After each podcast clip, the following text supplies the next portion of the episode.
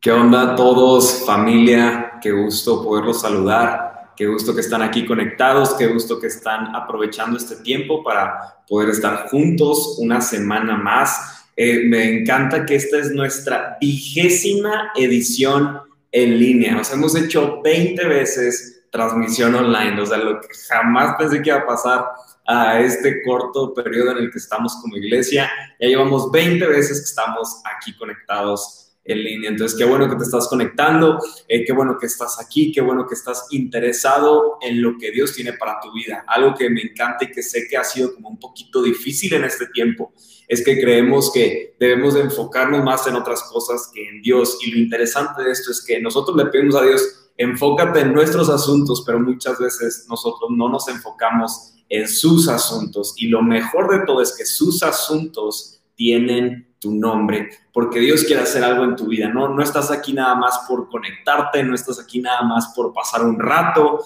por ocupar tu domingo en la tarde, sino estás aquí conectado porque tienes la intención de conocer los planes y propósitos de Dios para tu vida. Entonces, me encanta que te puedas conectar. Como sabes, ahorita estamos transmitiendo total, totalmente en vivo. Eh, todavía no, no hemos podido eh, programar todo para poder transmitir los versiculitos aquí y todas estas cosas. Entonces recuerda, necesitas tu Biblia y necesitas un, lugar en el que puedas tomar unas notas. Eh, el tema de hoy es creo que un poquito difícil para muchos de los que me pueden estar escuchando. Si no, si no eh, todos quizás, para todos es difícil el tema que hoy vamos a hablar, porque se trata acerca de perdonar. Eh, le titulé al, mensaje de hoy, aprende a perdonar.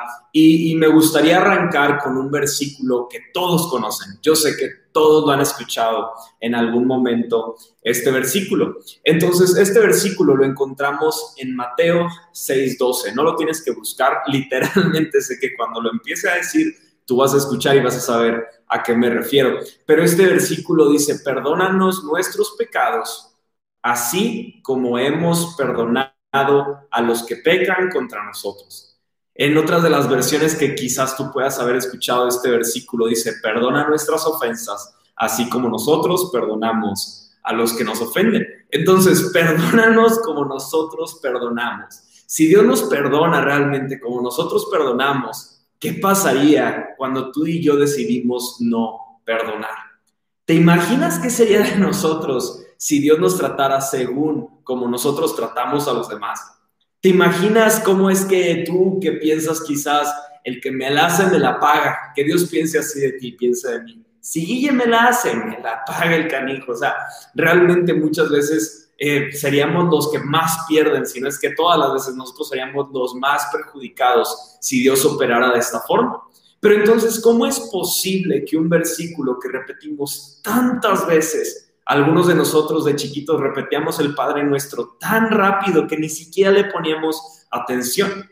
O algunos de nosotros hemos repetido tanto este versículo, pero olvidamos cuando se trata de nosotros, cuando se trata de algo que nos ofendió, cuando se trata de algo que nos dolió, que nos lastimó. En ese momento lo olvidamos el perdón. Este versículo no es un condicionante a recibir el perdón de Dios. Este versículo no significa que si yo no perdono, entonces Dios no me perdonará. Pero más bien lo que significa es que es una confirmación de haber entendido el perdón de Dios para nosotros. ¿A qué me refiero con esto? Dios, Dios no limita su perdón por nosotros, por nuestras actitudes, por nuestros, eh, no sé, nuestras intenciones, pero un corazón que no perdona, no ha entendido ni ha experimentado la plenitud del perdón de Dios. Porque una vez que tú y yo entendemos el perdón que nos ha sido dado a nosotros, es que tenemos una actitud de perdonar a aquellos que nos ofenden. Entonces, ¿cuántos aquí han sido ofendidos? Me imagino las manitas ahorita, no sé si ya en el chat están poniendo algo, creo que todavía nadie ha puesto nada de manitas, pero yo creo que aquí entre nosotros a muchos nos han ofendido. Pero ¿qué pasa cuando se trata de a quienes hemos ofendido?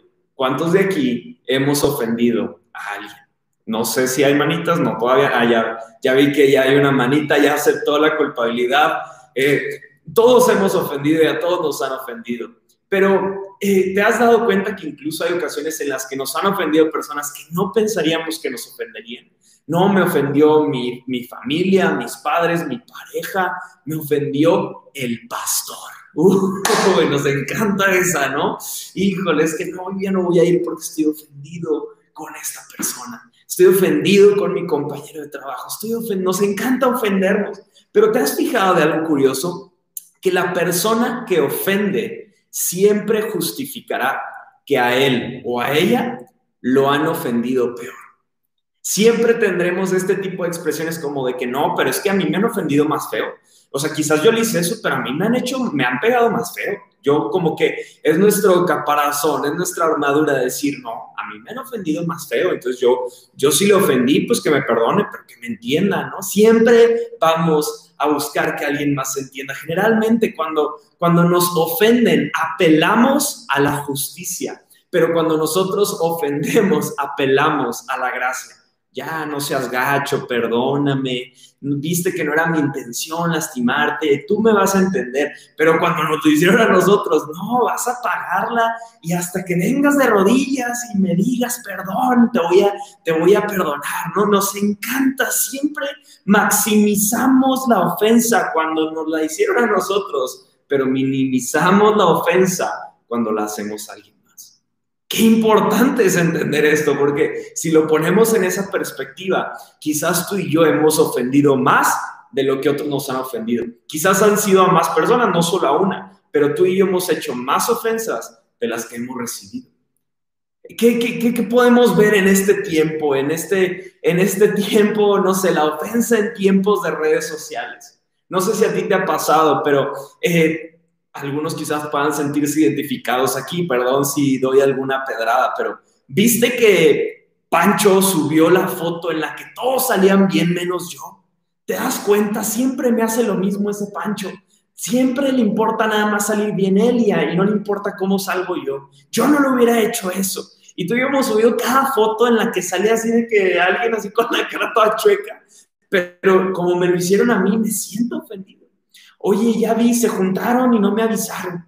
Vi las historias y míralos, nadie se cuida, todos sin sus tapabocas y, ay, qué gachos, no sé cómo los hice parte de mi vida, gente tan desconsiderada. Nos encanta siempre hablar de la ofensa cuando nos la están haciendo a nosotros, pero no nos gusta que nos digan, hey, me ofendiste. Me ofendió la forma en la que hiciste esas cosas, me ofendieron tus actitudes. No sé si a ti te ha pasado otro ejemplo, pero normalmente si tú escuchas una situación de ofensa a tu alrededor, le dices a la gente, ya perdónalos, ya perdónalos, no, no puedo creer que no puedas perdonar a las personas que te están ofendiendo, pero cuando se trata de ti, estamos tan conscientes de lo que las personas nos hacen a nosotros. Tenemos que entender cómo Dios mira a la ofensa, porque no se trata de qué tan rápido tú te ofendes, sino se trata de qué tan rápido puedes soltar la ofensa. Espero que alguien aquí esté tomando notas, porque eso es increíble. No se trata de qué tan rápido tomo la ofensa, sino qué tan rápido me puedo deshacer de ella. Porque la ofensa, quizás tú no pongas atención a esto, quizás tú dices, no, yo no soy tan ofendido, pero hay personas que pasan todas sus vidas ofendidos y que nunca supieron perdonar. Y como nunca supieron perdonar, nunca entendieron la plenitud del perdón que estaba a su disposición. Hay una de las herramientas que quizás hayas escuchado tú, que el tiempo nos ayuda a perdonarnos, el tiempo nos ayuda a sanar. Y yo creo que sí, yo creo que Dios ha dado el tiempo como una herramienta para que las personas puedan sanar. Pero ¿cuántas personas hemos conocido con heridas que nunca sanaron?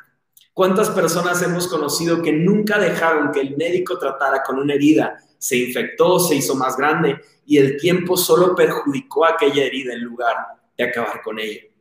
Igualmente tú y yo, no porque dejemos pasar el tiempo nuestra ofensa que está en el corazón, sane tenemos que ir al médico a que sane esas ofensas. Y espero que hoy haya alguien aquí que dice, es tiempo de sanar esas ofensas, es tiempo de ir al médico a que sane mis ofensas. Pero algo que tú y yo tenemos que entender cuando se trata del perdón, cuando se trata de la ofensa, es que todos somos humanos, pecadores, hablamos de más. Yo, yo creo que yo soy de los que hablo de más. Debo entender que no puedo controlar lo que otros dicen, pero sí puedo controlar cómo reacciono ante cualquier ofensa. No puedo, no puedo controlar lo que piensen de mí. No puedo controlar lo que las personas imaginan que yo soy. No, no lo puedo controlar. Me voy a cansar intentando controlar lo que las personas dicen y piensan de mí.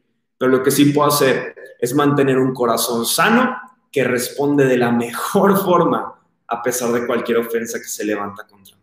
Vamos bien, espero que hasta ahorita ya se estén poniendo su casquito para las pedradas, porque estos son para todos, para mí, para ti, para todos. Tenemos que aprender a perdonar y a no estar eh, siempre tan al pendiente de las ofensas que son hechas contra nosotros.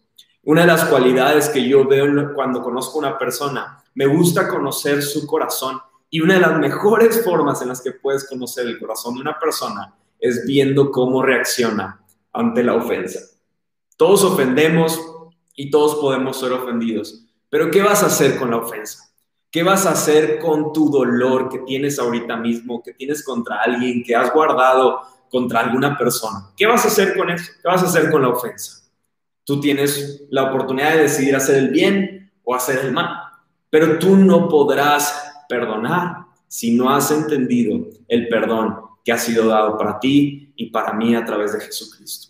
Vamos a leer Lucas capítulo 6, versículo 27 al 33. Les doy ahí unos, unos cuantos segunditos. Lucas 6, verso 27 al 33. Espero que ya estén aquí buscándolo. Aquí lo voy a anotar. Lucas 6, 27 al 33. Si ya están ahí, manden alguna manita, alguna cosa que vea que ya están ahí. Si no, de todos modos ya voy a continuar. Perdónenme, no se ofendan, es, es una lección de hoy, no se ofendan. Ya voy a arrancar con el versículo 27, lo voy a leer con la versión NTV, nueva traducción viviente. Dice, a los que están dispuestos a escuchar, les digo, amen a sus enemigos, hagan bien a los que los odian, bendigan a los que maldicen, a, los que los maldicen, oren por aquellos que los lastiman. Si alguien te da una bofetada en una mejilla, ofrécele también la otra mejilla. Si alguien te exige el abrigo, ofrécele también tu camisa. Dale a cualquiera lo que te pida y cuando te quiten las cosas, no trates de recuperarlas, traten a los demás como les gustaría que a ellos los trataran a ustedes. Si solo aman a quienes los aman a ustedes, ¿qué mérito tienen? Hasta los pecadores aman a quienes los aman a ellos. Y si solo hacen bien a los que son buenos con ustedes, ¿qué mérito tienen? Hasta los pecadores hacen eso. Esta es una bomba que lanzó Jesús aquí al hablar de ofensa y perdonar a otros. Porque Él no solo nos, la pone Ahorita yo creo que los ejemplos más fáciles, o si piensas rápido en las cinco personas con las que estás ofendido, va a estar gente a quien tú amas como tu pareja, un buen amigo, un buen ex amigo o amiga. Habrá gente que tú quieres y aquí Jesús no nos habla de esa gente, nos habla de aquellos que te odian, aquellos enemigos que buscan hacerte mal. Y está diciendo, a ellos no solo los tienes que perdonar, los tienes que amar amar y es un siguiente nivel que tienes que amarlos. Entonces aquí dice cinco cualidades que Dios nos está llamando aquí a hacer. Dice, primeramente, los que están dispuestos a escuchar. Todo esto que acabamos de leer aplica para aquellos que quieren escuchar lo que Dios espera de ti. Si tú no estás esperando ni buscando lo que Dios espera de ti, no tienes que escuchar, no tienes que perdonar a nadie. Pero dice aquí Dios muy claro, si tú quieres en verdad hacer mi voluntad, vas a poner en práctica mis palabras. Entonces dice, si tú eres de esos, primero me tienes que estar dispuesto a escuchar. Y lo que me encanta eso es que Dios sabe que no todos quieren escuchar, pero todos queremos las promesas. Y es ahí donde me encanta Dios como nos habla que lo que más desea Él es un corazón que le ama y le obedece. Entonces, primer, primer punto, estar dispuesto a escuchar. Escuchar a veces duele porque Dios te dice, tienes que aprender a amar a los que es difícil amar. Punto número dos, ama a tus enemigos. Ama a tus enemigos. Tercer lugar, bendice a quien te maldice. Cuarto lugar, ora por aquellos que te lastiman. Quinto lugar, trata como quieras que te traten, aún si te ofendieron. Aún y si ya hay ofensa de por medio, trátalos como quisieras que te traten.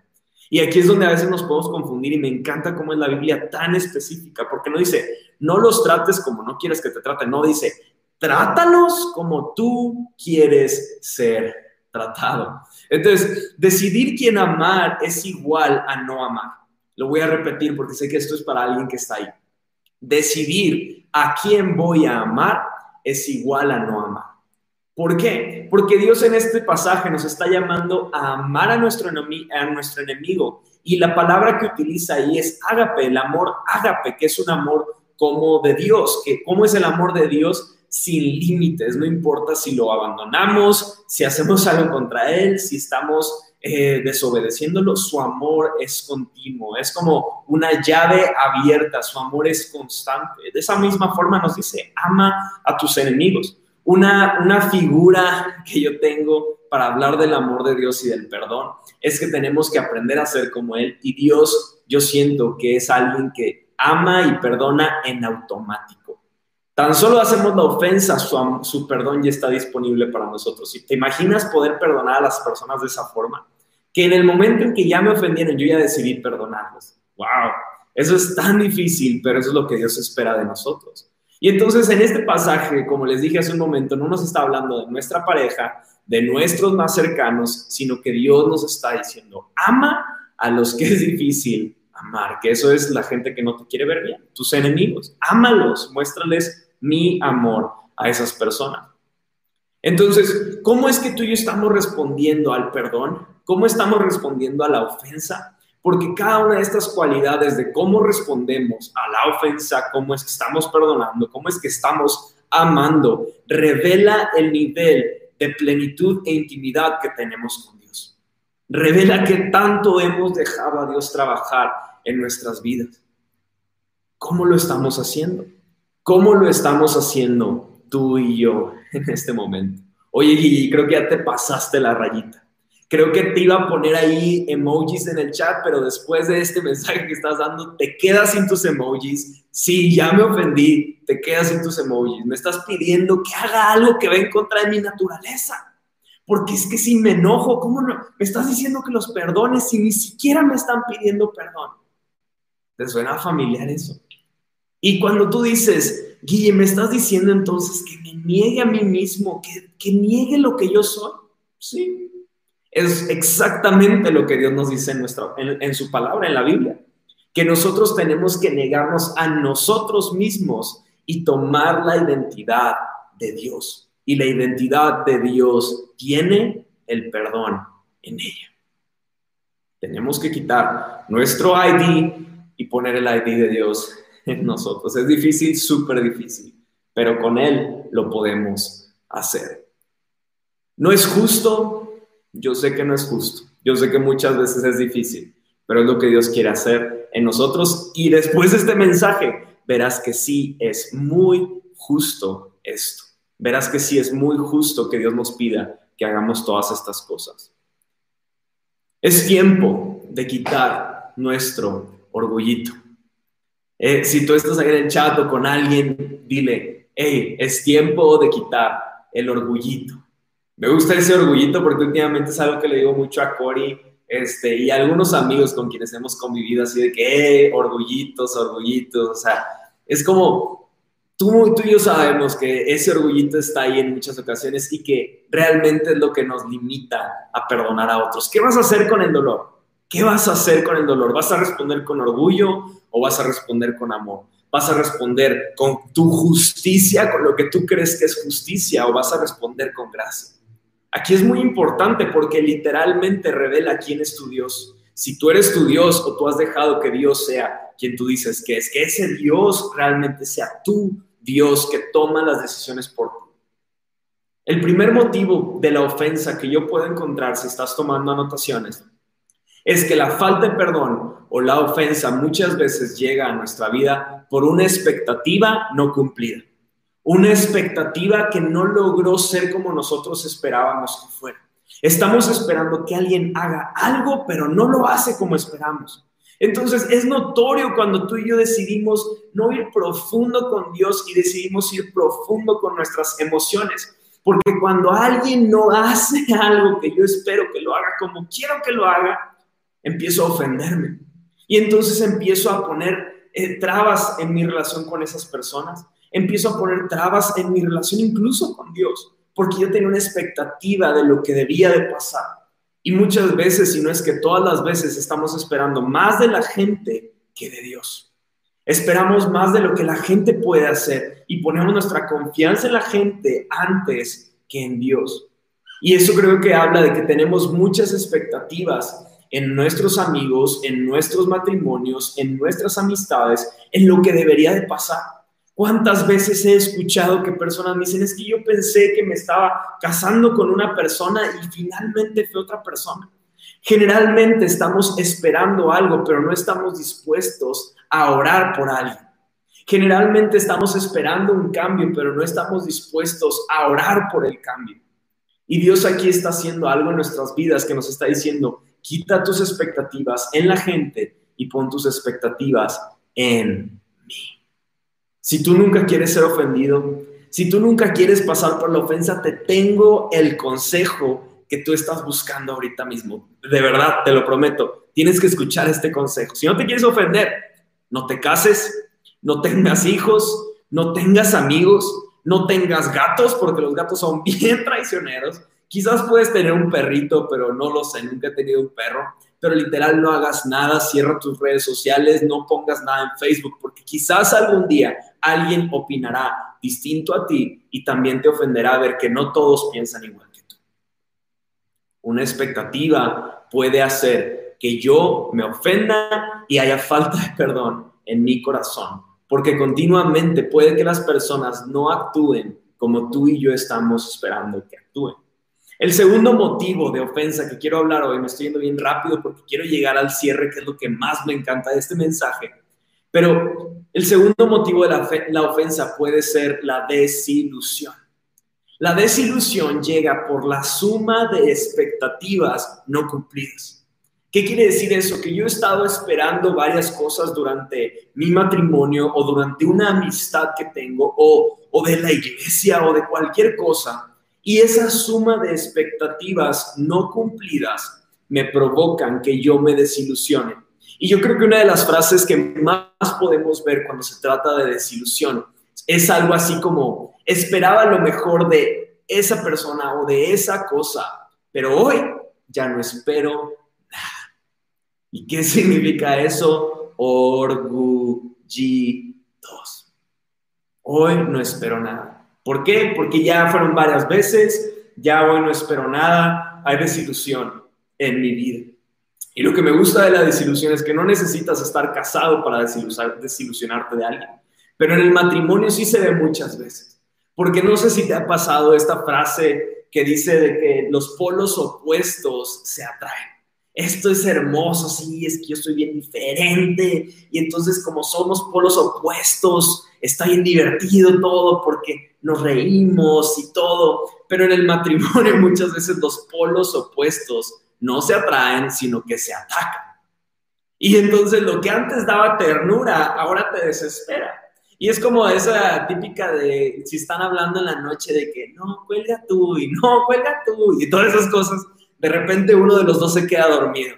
Imaginemos, vamos a echarle porras a las mujeres y entonces imagínate que el, chavo se queda dormido, ¿no? Y entonces la chava está ahí y bueno, sigues ahí y se escucha.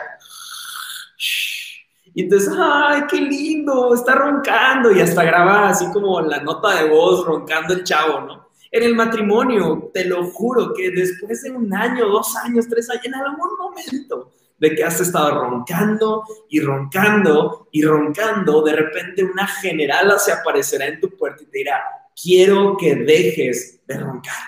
O vas al doctor o te vas a la sala literalmente. Las cosas que antes daba ternura muchas veces empiezan a desilusionarnos, empiezan a desesperarnos.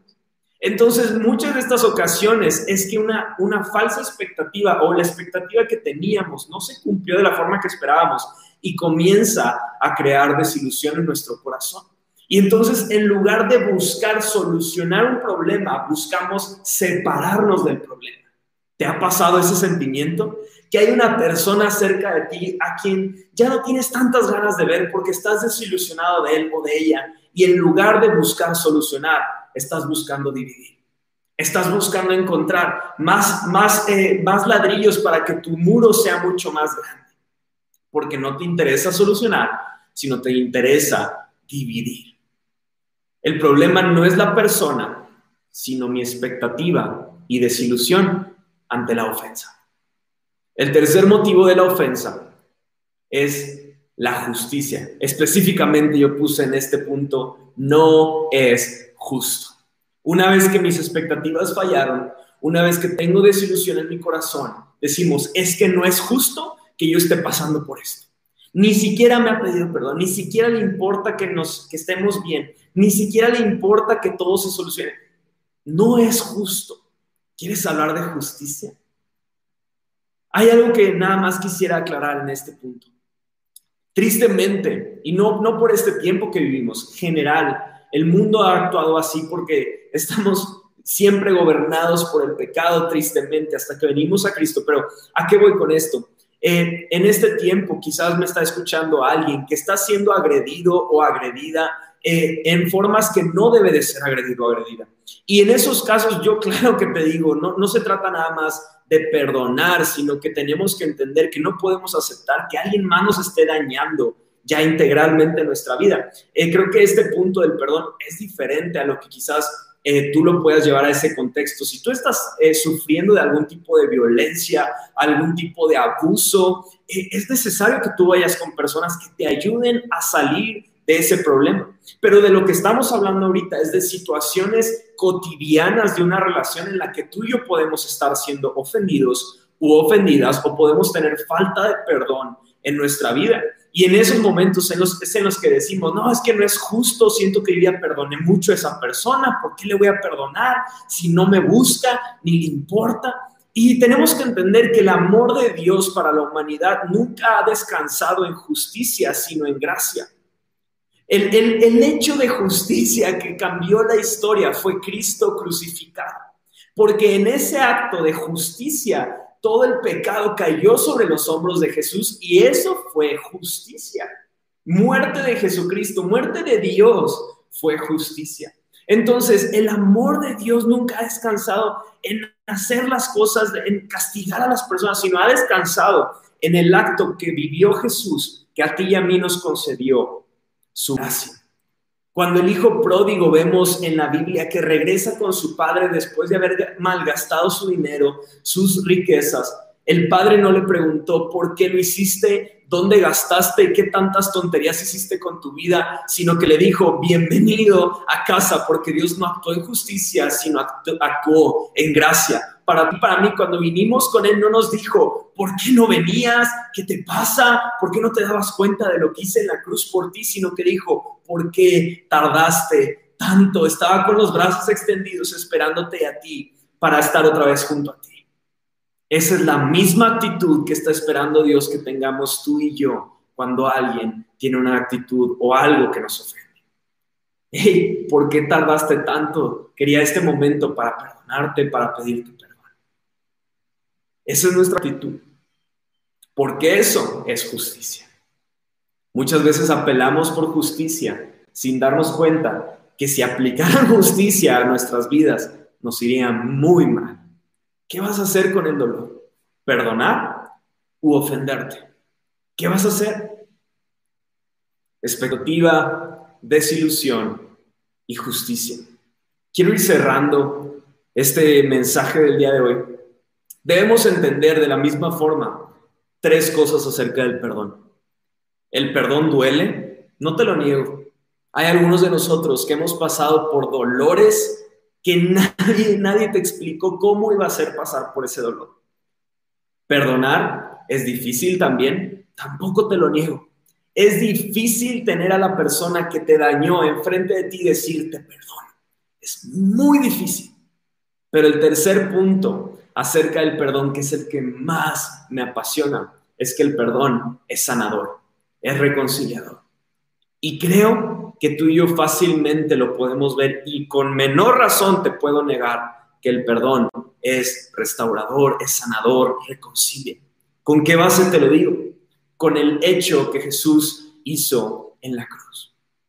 En la cruz Él hizo un acto de perdón, dolió, fue muy difícil, pero lo mejor de todo es que sanó y reconcilió una relación rota que tú y yo habíamos ocasionado por nuestra falta de interés a hacer la voluntad de Dios. Por dejar que el pecado tome las decisiones por mí, es que tú y yo provocamos esa división con Dios. Sin embargo, ese acto que fue difícil, que fue doloroso, restauró la relación para que tú y yo podamos conectar con Dios. Dios no nos llamó a dar eh, ese segundo paso. No sé si a ti te ha pasado. No, es que yo voy a perdonar a esa persona que me ofendió. Yo lo voy a perdonar, pero lo único que estoy esperando, Guille, es que esa persona venga y me demuestre que quiere que lo perdone. Uy, orgullitos, orgullitos. Porque, sabes, Dios no nos llamó a dar el segundo paso, sino nos llamó a dar el primer paso. Si ves en las escrituras, Él nos llama a dar la milla extra. La milla extra nunca significó que fuera algo justo. Milla extra es dar más de lo que tú debes de dar. Sin embargo, Él quiere que hagamos no lo que es justo según este mundo, sino lo que es justo, recto y verdadero delante de Él.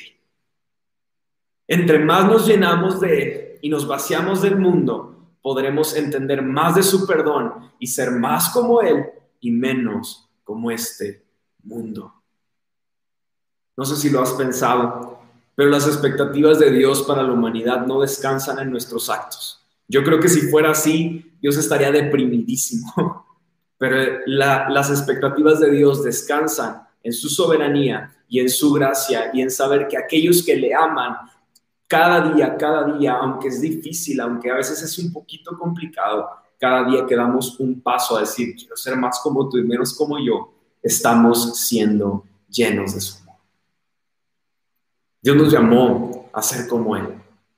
Jesús siempre dio y ha dado y dará la milla extra por ti. A nosotros no nos toca cambiar a la gente, andar haciendo que la gente cambie y entienda lo que está bien o lo que está mal. Lo que Dios nos llamó a hacer es a perdonar, es a amar, es a orar por ellos. Es a lo que Dios nos llamó.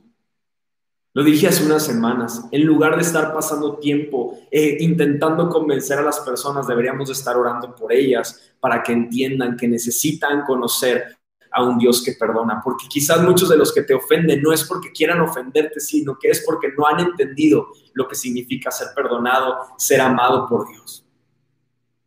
Y eso tú y yo lo tenemos que mostrar. Tú y yo somos las manos, los pies de Dios Tú y yo somos los mensajeros de Dios. No sé si recuerdas un pasaje que está en Romanos 12, pero ahí dice muy claramente que no nos dejemos vencer por el mal, sino que más bien venzamos al mal haciendo el bien. Dios nos está llamando a ti y a mí a hacer la diferencia. Puedes estar en paz sabiendo que quizás tú no verás a aquel que te ofendió, a aquel que te hizo daño, Puedes descansar en que quizás no verás que se haga justicia en contra de ellos. Puedes descansar sabiendo que quizás en toda tu vida no verás que alguien le dé su merecido a esa persona. Puedes descansar en que Dios es quien da justicia para la humanidad. Y lo que Él está buscando es que tú y yo tengamos un corazón sano. Si Jesús hubiera estado ofendido con cada uno de nosotros porque cargó nuestros pecados. Literalmente esas cosas malas que tú piensas, esas cosas malas que yo hago, pienso, Él las estaba cargando en la cruz. Sin embargo, la forma en la que Él nos vio fue con amor.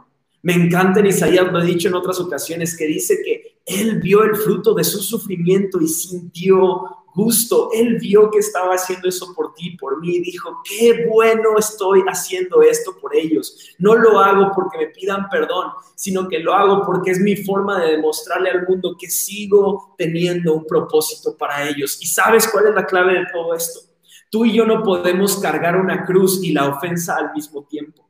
O cargas la cruz o cargas la ofensa, no puedes cargar ambas, porque Jesús no cargó ofensa mientras iba al Calvario. Él cargó solamente la cruz. Y si tú y yo estamos confiando en Dios y creyendo en Dios, no podemos estar cargando dos cosas a la vez. No podemos llevar la cruz por un lado y la ofensa por otro lado. Es tiempo de soltar la ofensa. Es tiempo de soltarle y decirle a Dios, ya no quiero esta ofensa, ya no quiero cargar con estas cosas. Quiero soltar la ofensa y tomar la cruz. Porque al final tú y yo encontraremos esa plenitud tan ansiada cuando conozcamos más a Dios. Y a Dios lo conoceremos a través de perdonar, a través de amar, a través de tomar esa cruz y vivir la vida que Él ha planeado para ti y para mí. Espero que este mensaje esté llenando tu corazón de nuevas oportunidades para que Dios te sorprenda. Lo que más me gusta de un corazón que sabe perdonar es que es un corazón que siempre tendrá una expectativa de que siempre hay algo más, siempre hay lugar para ver a Dios obrar de alguna otra forma. No sé, una vez hubo una persona que se acercó conmigo a pedir un consejo y me dijo, Guille, ¿sabes qué? Es que quiero invitar a una persona, o bueno, me enteré que una persona quiere invitar a alguien, pero ese alguien me lastimó, ese alguien me dañó y como que no quiero que venga a la iglesia. Y, yo, ok, o sea, estás, estás decidiendo el destino eterno de esa persona porque a ti te ofendió. Y todavía me dijo la persona, sí, y yo, ¿qué te pasa? O sea, claro que vamos a ir por cada una de esas personas. Es más fácil, es más fácil que esa persona entienda, conozca a Cristo y pueda incluso pedirte perdón. Es más fácil todo esto a que tú decidas perdonarlo. Tenemos que entender que nosotros Dios no nos llamó a cambiar las cosas. Dios nos llamó a confiar, descansar y a perdonar a aquellos que nos ofenden. Vamos a orar. Dios, te doy gracias por este día, gracias por este tiempo que nos permites compartir en familia, que nos permites compartir una vez más un tema que creo que a todos nos falta tanto entender y conocer y aplicarlo a nuestra forma de vivir. Te pido, Espíritu Santo, que tú eh, este mensaje lo, lo tengas en nuestras mentes, dando vueltas y dando vueltas y que podamos entender en lo que tú quieres hacer en nuestras vidas. Te pido que si al alcance de mi voz hay personas que están ofendidas, que tienen falta de perdón en su corazón, que hoy sea el día en el que deciden perdonar, que hoy sea el día en el que deciden restaurar la relación, que hoy sea el día en el que deciden vestirse de tu gracia y no de una justicia de este mundo. Te pido, Padre, que sigas haciendo milagros, prodigios y grandes cosas en cada uno de los que están en este lugar e incluso de los que no están conectados, Padre. Te pedimos por esta ciudad, te pedimos por cada persona que está pasando por un momento difícil en este tiempo de crisis. Te pido que podamos descansar en ti y que sepamos que tú tienes todo en perfecto control. Te doy gracias en el nombre de Jesús. Amén y amén. Decide tomar la cruz y soltar la ofensa. Espero que todos hayan sido súper motivados, eh, retados con este mensaje este, yo siempre les digo, yo no predico algo que Dios no me habla a mí, esto me lo está hablando a mí, eh, tómalo, hazlo tuyo y no permitas que la ofensa opaque las bendiciones que están frente a ti. Va, eh, es rapidísimo. Gracias a todos por conectarse. Gracias a todos que están en el chat aquí. Yo casi no veo los mensajes porque me distraigo, pero, pero aquí está Cori un poquito al tanto de ellos. Eh, gracias a todos porque se conectan. Gracias a todos que comparten. Gracias que están aquí al tanto. Sé que ha sido muy difícil. 20 semanas en línea, impresionante pero no perdamos la fe, sigamos orando, sigamos conectándonos. Y si tú necesitas una petición de oración, el día de mañana a las 8 en punto estaremos conectados. Eh, orando por las necesidades, conéctate e intenta pasar este tiempo eh, en comunidad, lo está, lo está liderando ese tiempo Santi, entonces no pierdas la oportunidad de orar como familia. Y el miércoles a las 8.30 tenemos nuestras COVID Talks este, que hemos estado hablando puntos de cultura. Hoy hablamos de ofensa, que es un punto que me encanta de la cultura, que somos inofendibles. Eh, entonces ya este ya lo hablamos, ya hablaré, hablaré de otro. Pero por favor, sigan, sigan teniendo fe, sigan hablando esperanza a las personas y nos estamos viendo pronto. Les mando un fuertísimo abrazo, los amamos mucho. Dios te bendiga. No sé si mi señora va a gritar algo, ¿no? Bye. Bye, dice la señora. Pero bueno, pórtense bien, cuídense, saludos y adiós. Los amamos.